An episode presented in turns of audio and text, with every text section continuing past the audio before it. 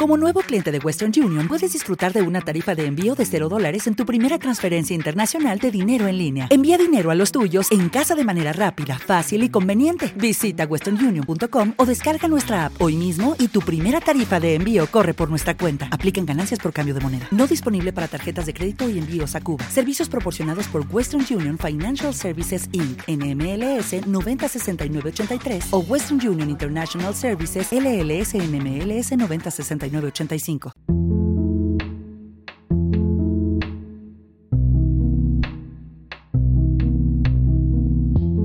Hola, muy buenas noches amigos.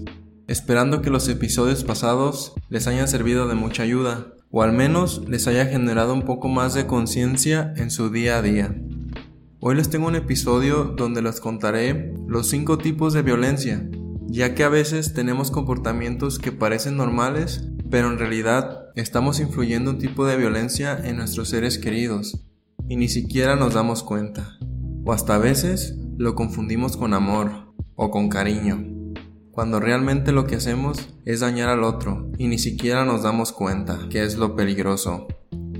Mi intención es traerte esta información para cuando lo estés haciendo, pues más que nada seas un poco más consciente de pensar antes de hacerlo, porque como sabemos, la violencia no solo es física, sino que tenemos más tipos. Empecemos con el primer tipo de violencia, y creo que es la que más conocemos, la violencia física. Es el uso de la fuerza física para provocar daño, no accidental, golpeándola, quemándola, pellizcándola, empujándola, dándole bofetadas, tirándole del cabello, mordiéndole, obligándola a consumir alcohol o drogas, todo lo que tenga que ver con agresiones físicas. Pero también aquí entra la violencia intrapersonal, las adicciones, el uso de drogas, comer compulsivamente, el estrés, trabajo excesivo, uso descontrolado de la tecnología y la mala alimentación. Si estás pasando por algo de esto, seguramente estás sufriendo violencia física. Ahora seguimos con la violencia psicológica o emocional. Algunos autores separan la emocional de la psicológica, pero en esta ocasión me gustaría hablar de las dos. Es cualquier acto u omisión que dañe la estabilidad psicológica o emocional.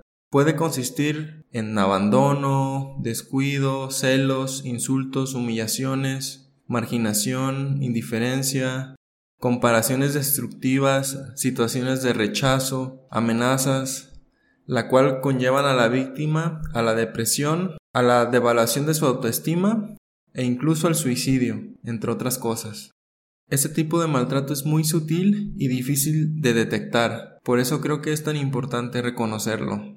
Si tu pareja te ignora, no te habla o no te escucha cuando hablas, si te dice que eres un inútil, una inútil y que nada de lo que haces está bien, si se muestra celoso, celosa sin razón, si te acusa de coquetear, si te insulta, si te amenaza, si se burla de ti, esto es muy común hasta en la misma familia.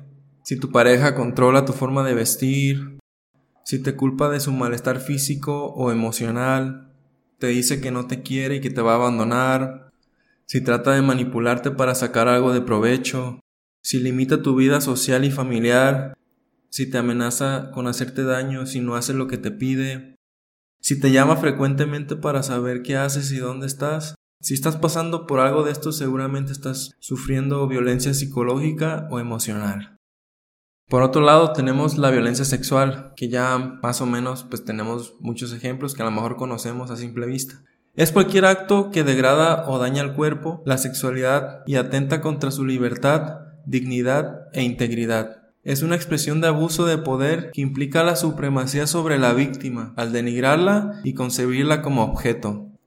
Si tu pareja te obliga a tener relaciones sexuales a pesar de que no quieres, si te manipula, chantajea para realizar prácticas sexuales que no te agradan, si se burla o hace comentarios humillantes acerca de tu cuerpo, si te compara con otras personas sobre tu eficiencia en la actividad sexual, si se refiere a ti como marica, como poco hombre, si amenaza con irse con otro, se amenaza con irse con otra, si te obliga a tener relaciones sexuales sin el uso de métodos de prevención, si se refiere a ti con términos sexuales denigrantes. Si estás pasando por algo de esto, seguramente estás sufriendo violencia sexual. Ahora vamos con la violencia patrimonial. Es cualquier acto o omisión que afecta a la supervivencia de la víctima. Se manifiesta en la transformación, retención de objetos, documentos personales, bienes, valores, derechos patrimoniales o recursos económicos.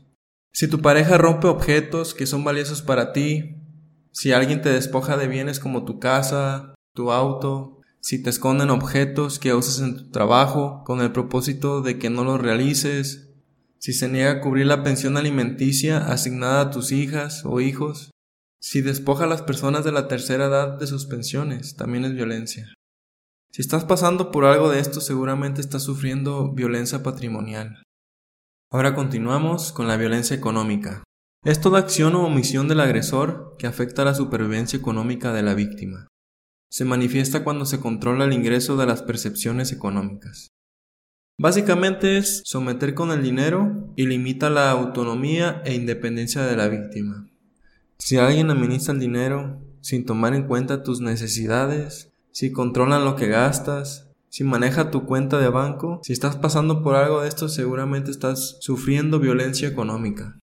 Si tú crees que estás viviendo una situación de violencia, aunque aún no te dabas cuenta de que esas acciones eran consideradas como violencia, creo que nunca es tarde para dejar de hacerlas. O también si estás siendo víctima, pues nunca es tarde para poner límites y tomar cartas en el asunto es que a veces sabemos y seguimos haciendo lo mismo, o nos quedamos en donde estamos, que hasta parece que nos gusta estar sufriendo.